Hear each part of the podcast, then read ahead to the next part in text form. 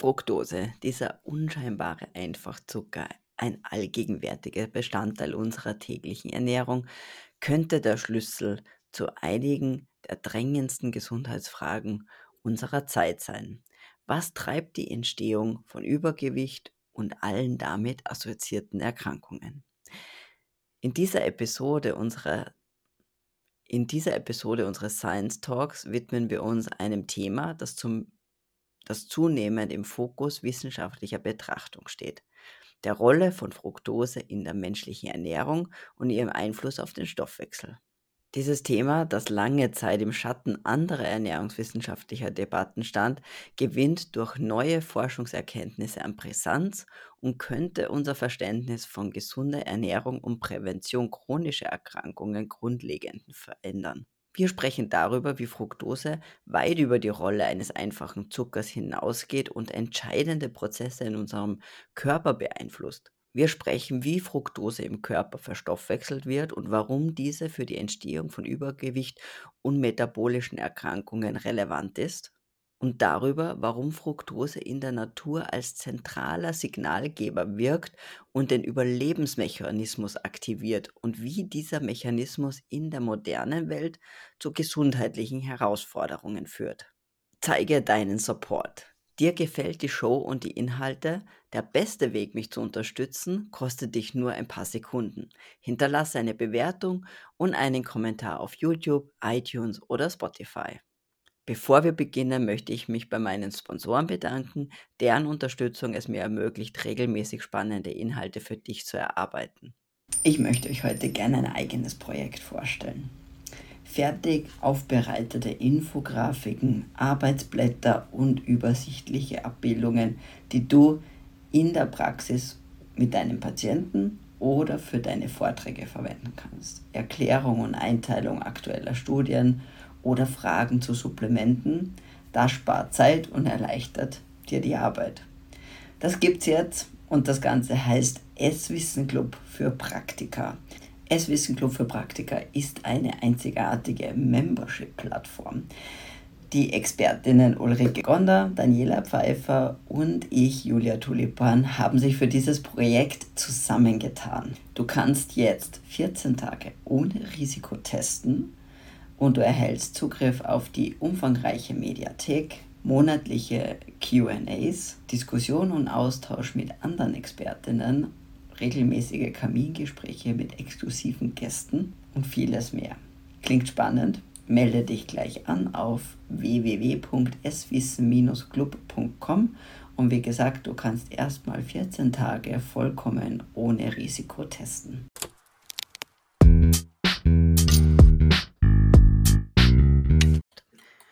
Liebe Ulrike, herzlich willkommen zu, einer, zu einem neuen Science Talk. Freue mich sehr, dass du wieder da bist. Na, und ich freue mich, dass wir unseren Termin endlich haben, denn dieses Thema hat mich ja lange nicht die Bohne interessiert. Und jetzt, ich habe heute Morgen sogar mein Biochemiebuch aus dem Regal geholt und habe die Kohlenhydratstoffwechselwege gelesen. Okay, äh, das ist schon mal ein guter Teaser, weil was könnte es für ein Thema sein, das die Ulrike zuerst überhaupt nicht interessiert und dann wieder froh, dass man das Biochemie-Buch wieder rauskramt. Ja. Und zwar, das Thema heute ist die Fructose. Oh, ein echt, echt spannendes Thema, das irgendwie schon immer oder schon sehr lange da ist und immer wieder so ein bisschen an der Oberfläche dahin Mhm. dümpelt, kommt mir vor, so ein bisschen unter der Wahrnehmungsgrenze dahin, vegetiert zu Unrecht, muss man sagen, und jetzt in den in den letzten Wochen und Monaten so richtig hochgepoppt ist und wieso es dazu kam und was jetzt da so der große Auslöser dafür ist und wieso das Ganze so revolutionär und toll und, äh, genial ist und wir uns gar nicht mehr einkriegen können. Und sogar das Biochemiebuch rausholen. äh, genau um das geht es jetzt und genau. geht jetzt heute. Und vielleicht, weißt du, Fructose, ich meine, wir sagen immer so, Fructose macht eine Fettkleber und äh, ja, das hat man so ein bisschen auf dem Schirm und nicht zu viel Säfte und, und Softdrinks, alles cool. Aber warum und wieso und dass es ein ganz zentraler, evolutionär, ähm, ja, wie sagt man, erhaltener Schalter ist, das hat sich mir wirklich nicht erschlossen. Und ich erinnere mich, dass wir letztes Jahr in Bergün waren und die Elke Lorenz den Vortrag darüber ähm, gehalten hat und wir haben uns angeguckt und haben gedacht, na ja, Fructose halt und hm, kapiert hatten wir es ehrlich gesagt nicht wirklich. Aber die, das Schicksal hat es gut mit uns gemeint. Das Thema ist uns jetzt so oft über die Füße gelaufen, dass wir uns jetzt ein bisschen reingekniet haben. Genau, genau. Und reinknien sollte man sich und ich möchte jetzt jedem gleich mal mitgeben, auch wenn es jetzt am Anfang vielleicht beim ersten Mal anhören sehr komplex oder kompliziert wirkt und es ist kompliziert, ja, es zahlt sich absolut aus, sich ein bisschen damit zu beschäftigen, weil wie gesagt, wir haben es auch mehrmals hören müssen, um die wirkliche Tragweite dieses Konzepts zu verstehen. Und zwar, vielleicht sagen wir so, es geht um eine neue alte Hypothese. und zwar heißt die so schön Fructose und der Survival Switch, also der Überlebensschalter. Ja? Und äh, warum gerade die Fructose einen unglaublich zentralen Punkt in, im Stoffwechsel einnimmt, eine ganz besondere Art der, hm, des Stoffwechselweges auch geht, die sie einzigartig macht, anders ganz klar unterscheidet von der Glucose und ihre Funktion, so ein bisschen als Teaser vorweg, integral mit dem Überleben zu tun hat. Mit der Und Überlebensvorsorge würde ich fast sagen. Denn das Spannende war ja, dass dieser Switch, also dieser Schalter, quasi eingeschaltet wird, in der Regel bevor es zu einer Krise kommt. Also Krise im evolutionären Sinn, Hunger, Nahrungsmangel und so weiter. Also es passiert quasi im Vorfeld. Ja, wenn wir über Ketone sprechen, das ist dann, wenn es nichts zu essen gibt, dann hungert man, dann werden Ketone gebildet und die sind ja auch sozusagen ein Überlebensswitch. Ja, aber dieses Fructose-Ding passiert ja vorher. Ja. Also im Vorfeld. Und das ist ja auch nochmal ein ganz spannender ähm, Aspekt. Absolut, genau. Also und das Ganze ähm, ist sicherlich nicht nur, aber so als vielleicht auch als Namen, den man da mal mitgeben kann. Der Hauptforscher, der jetzt da sehr, sehr stark dahinter steht und sich seit über 20 Jahren auch mit dem Thema Fructose und Übergewicht beschäftigt, ist Dr. Richard Johnson ähm, ist eigentlich Nephrologe von der University of Colorado, äh, ist mittlerweile in Semi-Pension, würde ich sagen, aber wie das so ist mit dem Wissenschaftlern. Attraktives Konzept, kann ich dann Die hören ja nicht mehr auf zu Arbeiten. ähm, und genau, und, und er hat jetzt auch diesen Begriff Survival Switch diesen Überlebensschalter geprägt.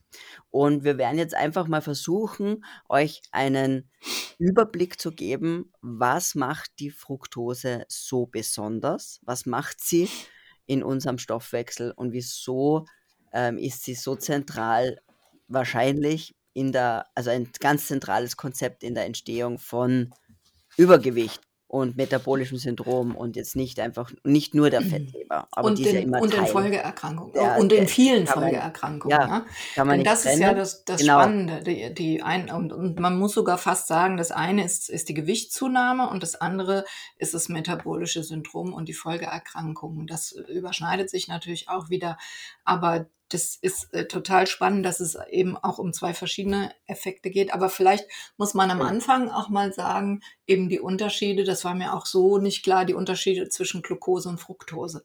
Also Traubenzucker normalerweise, wenn man den isst, der macht ja satt. Ja, wir, wir sagen ja oft Insulin und Insulinresistenz und man hat durch Kohlenhydrate keine Sättigung mehr. Das ist ja eigentlich erst, wenn der Stoffwechsel schon sozusagen entgleist ist. Aber normalerweise machen Kohlenhydrate natürlich auch satt. Insulin ist ein Sättigungssignal, wenn alles gut funktioniert. Und, ähm, und wenn man dann eben auch Energie verbraucht, dann äh, kann eben durch Glucose auch wieder neues ATP, neue Energie äh, generiert werden. Das ist ja eigentlich so, wie man sich das vorstellt. Was mir jetzt in dem Sinne eben nicht klar war, dass es bei der Fructose nicht funktioniert. Dass also die Fructose, und das hat er jetzt auch, ich habe den Dr. Richard jetzt aktuell auch gerade im Vortrag gehört, ähm, dass sozusagen die Fructose ein Zucker ist, der aber nicht dazu dient, Energie zu, also neue Energie bereitzustellen, sondern das Gegenteil. Die Fructose verarmt die Zelle an Energie Und das ist natürlich ein Alarmsignal. Und darauf baut dann sozusagen der ganze Rest auf. Genau, genau. Und ähm, also wir, wir, für die, die jetzt nur zuhören, es, wir blenden das jetzt auch ein im, im Video, dann auch äh, dieser, diesen Stoffwechselweg, weil der schon relativ komplex ist. Äh, aber was im Grunde passiert, jetzt vereinfacht gesagt, ist, dass die Fructose, die wird verstoffwechselt, die wird phosphoryliert und dabei äh, verbraucht sich ATP, wird ATP verbraucht und es passieren einige Schritte, die verhindern, dass dieses ATP auch regeneriert werden kann. Und dann geht es quasi weitere Schritte in diesem Stoffwechselweg, dass irgendwann aus dem ATP ein AMP wird und dann die Harnsäure als letztendliches Produkt entsteht. entsteht. Mhm. Also jetzt ganz stark vereinfacht gesagt. Und diese Harnsäure, die macht in der Zelle, geht, macht die Probleme. Die äh, wandert in die Mitochondrien ein, also in unsere Kraftwerke, äh, sorgt dort für oxidativen Stress und blockiert dort die ATP-Produktion. Ähm, und sie blockiert auch die Beta-Oxidation von Fettsäuren. Also sie verhindert, dass Fett zur Energiegewinnung genutzt werden kann. Und das ist eben ganz, ganz spannend. Also es sie auf mehreren Ebenen entzieht sie dem Körper Energie und verhindert dass Energie gemacht werden kann. Und das Spannende ist ja jetzt, weil wir vorhin auch gesagt haben, das passiert im Vorfeld einer Krise. Also eigentlich sind die ja draufgekommen, bei, zum Beispiel durch ähm, Tiere, die Winterschlaf machen. Ja, das weiß man ja, die Bären und die Squirrels, wie heißen die Eichhörnchen und, ähm, und auch Vögel, die lange äh, wegfliegen, die müssen sich ja vorher, vorher einen dicken Fettpanzer anfressen. Und so sind die eigentlich drauf gekommen, dass das ein Überlebensswitch ist. Dass also bevor die Krise losgeht, nämlich ist es Winter und ich muss monatelang schlafen, wobei ich das immer eine ganz schöne Vorstellung finde. Oder ich muss ganz weit fliegen, das hätte ich nicht so gerne. Aber jedenfalls brauche ich eine Menge Energie dafür, die ich dann vor Ort oder während des Fliegens ja nicht zu mir nehmen kann. Und man weiß ja, dass die Bären dann auch anfangen, äh, Früchte zu essen und, und das eben über fruktosereiche Lebensmittel in großer Menge. Es geht jetzt nicht um den Apfel am Tag, sondern die großen Mengen, die wir eben in, in äh, gesüßten Produkten haben, ähm, dass die sich dadurch quasi Fett fressen können und damit sozusagen der Krise zuvorkommen. Also diese, die jetzt von hinten aufgezäumt, das Pferd, dass man, äh, dass man drauf gekommen ist, dass das ein Überlebensding sein könnte, was nur wieder unter unseren zivilisatorischen Bedingungen jetzt zurückschlägt und zum Nachteil wird, ist eben ähm, durch, durch die winterschlafenden Tiere zum Beispiel bekommen, dass man, dass sozusagen die Fructose aufgrund einer Mutation, die vor vielen äh, tausend Jahren stattgefunden hat, dass wir nämlich ähm, aus dem Ammoniak und aus dem äh, Harnstoff, dass wir den nicht ausscheiden können, sondern dass bei der Harnsäure Schluss ist und dass die Harnsäure dann sozusagen dem Körper schon auch Krise vorgaukelt, dass äh, kein Fett zur ATP-Gewinnung genutzt werden kann und so weiter. Es gibt dann Insulinresistenz, Leptinresistenz, Entzündung, ähm, das ganze Spektrum, dass das ursprünglich eben dazu diente, dass die Tiere loslaufen. Die sind ja nicht unterernährt, noch nicht, aber dass sie loslaufen, dass sie Nahrung suchen, dass sie sich Fett fressen um sozusagen für die Krise ähm, gewappnet zu sein. Ja, auch ja. eben interessant, die Hochregulation, also ein bisschen Entzündung ist ja auch gut. Ja? Genau. Das Immunsystem wird, wird aktiviert, all das, was ich brauche, um mich genau. vorzubereiten genau. auf, so eine, auf so eine Krise auch. Ähm, und das ist eben das Spannende und äh, das Interessante ist vielleicht auch, dass, dass eben Harnsäure sich unterschiedlich einen Effekt hat, ob sie intrazellulär mhm. ist oder extrazellulär. Mhm. Weil viele der eine oder andere wird vielleicht gehört haben, dass Harnsäure eigentlich ein Antioxidant ein ist. Sehr und, wie, und dann sogar. dachte ich mir, ja. wie kann denn das jetzt Mhm. sein? Jetzt ist es auf einmal prooxidativ. Wie geht denn das zu? Und das ist tatsächlich einfach der Unterschied, ob es äh, intrazellulär oder extrazellulär ist.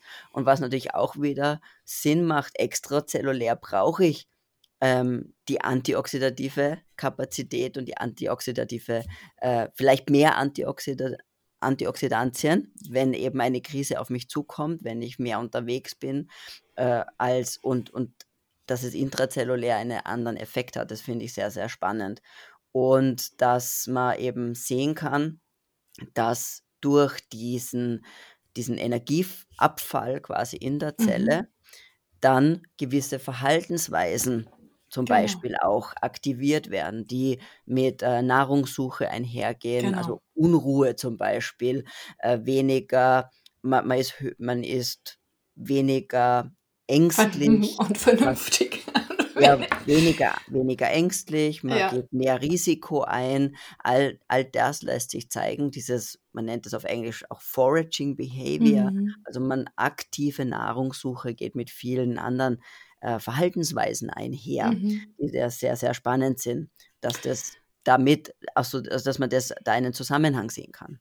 Ja, und, äh, das ist auch ein ganz, ganz spannender Punkt, ähm, jetzt im sozusagen in der Situation, in der wir heute leben, äh, bewegungsarm, hochkalorisch, hochkohlenhydratreich, viel äh, hochglykämische Kohlenhydrate, wo sozusagen diese Pathways jetzt nicht nur kurz vor der Krise aktiviert sind, sondern eben daueraktiviert sind. Und wie so oft, dann kann eben aus dem Vorteil ein Nachteil werden.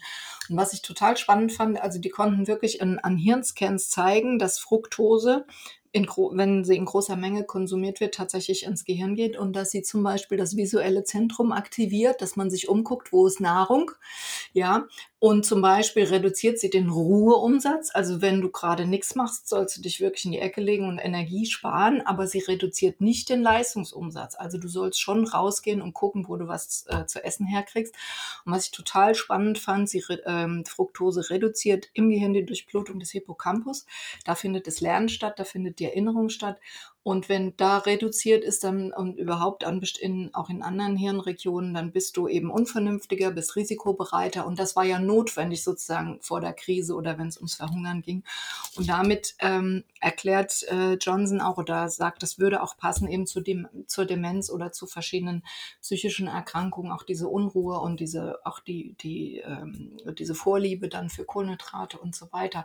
Und das fand ich so spannend, dass wir eben hier nicht nur gucken Übergewicht, also er sagt auch Übergewicht braucht natürlich auch ähm, das mehr Essen, das ist ein Weg, wie es funktioniert, weil die Fructose dann über Umwege auch wieder insulinresistent macht und dann können eben auch die anderen äh, Kohlenhydrate, die Glucose dann auch eben dick machen und, und sie uns führt auch zum Überessen. Aber diese metabolischen Sachen, das, was dann über die Harnsäure zum Beispiel läuft, das ist eine zweite Baustelle sozusagen. Ja, also wir haben einmal diesen Effekt, dass, dass sie uns äh, oder wenn dieser, wenn diese Wege aktiviert sind, dass sie uns einmal dazu führen, mehr zu essen. Äh, Sie, sie steigern auch den Appetit auf Fett zum Beispiel, obwohl genug Fett da ist eigentlich, aber es kann nicht genutzt werden.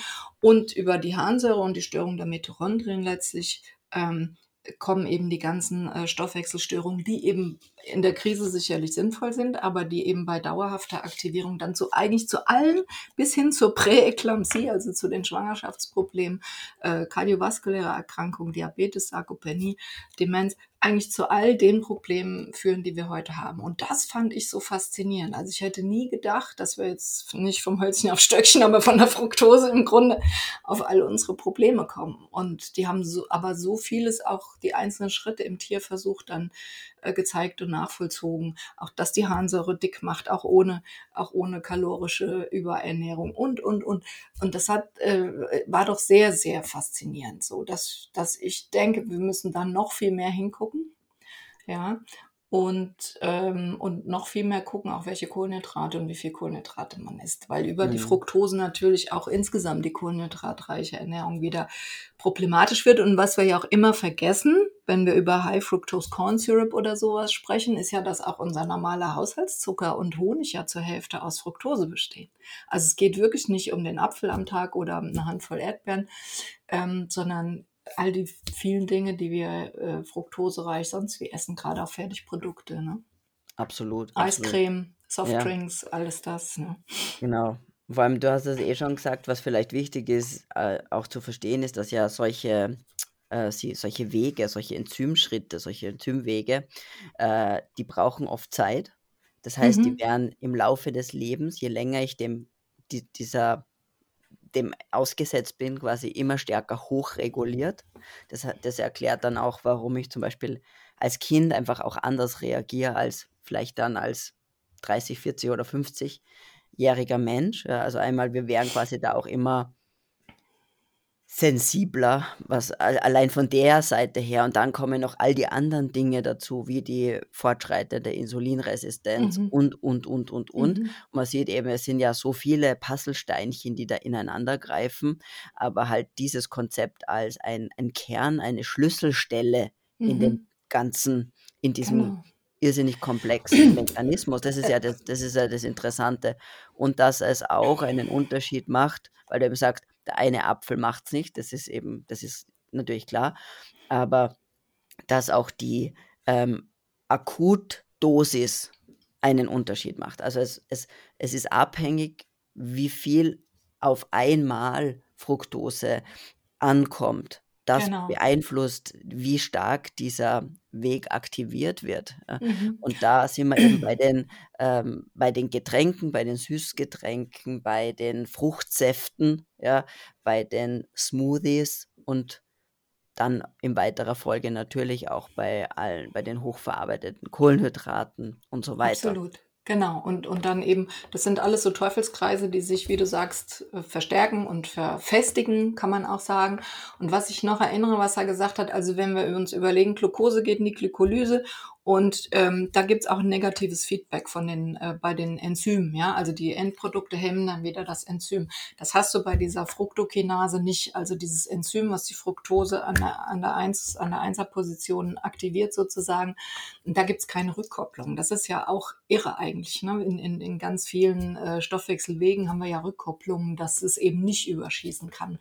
Aber hier eben nicht. Und es zeigt ja auch, dass es wohl eben über Jahrmillionen Jahre immer so war, dass es eben immer wieder Krisen gegeben hat. Ja, Und da es willst war du nie ja ein keine. Problem. Es war nie ein quasi. Problem, ja. Jetzt der haben wir Winter, eins, der ja. kam, der Ja, Winter kam, die der Winter kam und die die Hungerzeit, Reise, genau. ich, ja. Und was ich aber jetzt auch hier ganz spannend fand, nochmal an dem, äh, du hast, schon- wir haben ja schon gesagt, das ist jetzt so ein zentraler äh, Baustein, der eben uns hilft, viele, viele Zivilisationskrankheiten zu erkennen, bis hin zur Demenz. Äh, Das fand ich total irre. Ähm, und ähm, was, was ich eben auch irgendwie cool finde, und das war ja, haben wir neulich auch ja gesehen, gab's äh, gab's ja eine Reihe von, von Artikeln in einer Fachzeitschrift, die, ähm, die die verschiedenen Erklärungen der Adipositas dargelegt haben, wo jeder seins, ne? Herr Lustig ähm, mit, Zucker und Aufructose und äh, David Ludwig mit dem äh, Carb-Insulin-Model. Dann gibt's ja äh, die Kevin Halls dieser Welt, die immer noch sagen, es, es ist die Energiebilanz, ja. Und wobei, wenn man zwischen den Zeilen liest, sagen sie natürlich alle, dass es Interaktionen gibt und dass man das natürlich nicht trennen kann. Aber hier, und ähm, das, hat- das hat der ähm, ja, Dr. Johnson jetzt auch in seinem letzten Vortrag nochmal schön zum Schluss gemacht, hat er gesagt, eigentlich erklärt dieses Fructose-Ding oder, oder diese beiden, ähm, diese, dieser Fructose-Pathway, dieser Switch auch, ähm, dass die alle ein bisschen recht haben. Ja, ähm, einmal, dass die Fructose äh, den, den Hunger und die Nahrungsaufnahme fördert. Da sind wir beim Energiebilanzmodell. Ja, da Mhm. muss man mehr essen und dann nimmt man auch zu. Ähm, dann, dass die Kohlenhydrate eben diesen Teufelskreis befeuern, eben auch die Glucose. Dann sind wir beim Carb-Insulin-Model. Ähm, und wenn man eben dann äh, besonderen Appetit auf Fett hat und besonders auf Kohlenhydrate, kann sein, dass das Protein zu kurz kommt. Und dann sind wir bei dem Proteinhebel äh, äh, bei der Erklärung, dass, dass wir zu wenig Protein essen und deswegen dick werden. Mhm. Und das finde ich eigentlich eine, eine ganz ähm, tolle Sache, weil man nicht dauernd in diese Grabenkämpfe gerät. Ja, sondern sagt, das hat alles seine Berechtigung an der einen oder anderen Stelle. Diese Fructose-Switch würde helfen, das alles zu erklären. Und dann ist ja bei jedem auch ein bisschen anders. Kommt die Genetik noch dazu, Bewegung und, und, und. Aber so haben wir sozusagen ein, ein, ganzes Bild und gucken nicht wieder blind am Elefanten. Ne? Der eine fasst am Ohr, der andere Ja, fasst am Rüssel, der absolut, nächste ja. sagt, es hat nur ein Bein, äh, sondern dass man sozusagen den ganzen Elefanten sieht. Ja, vor allem, wir brauchen einfach diese vereinende, alles vereinende Ja. Hypothese, diese, diese Unifying Theory und da passt alles zusammen und ähm, ich glaube, wo halt manchmal die Lager quasi aneinander vorbei reden, absichtlich oder nicht, ist ja, dass es eigentlich nur um die, ums Warum geht's ja. Also es ist ja auch die, das Carbohydrate-Insulin-Model sagt, ja, wir essen dann mehr.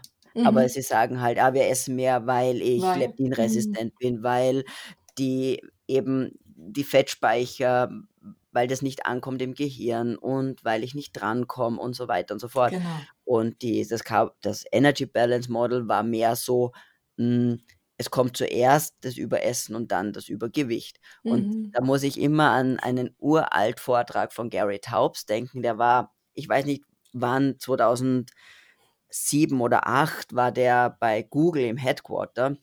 Und Mhm. da, da habe ich das das erste Mal gehört und damals nicht verstanden, weil da war ich noch voll im Low-Fat und Kalorienzählen drinnen. Aber er hat gesagt, so als Beispiel, wenn mehr Leute in einen Raum reingehen als rausgehen, gut, dann habe ich viele Leute, dann, dann fühlt sich der Raum.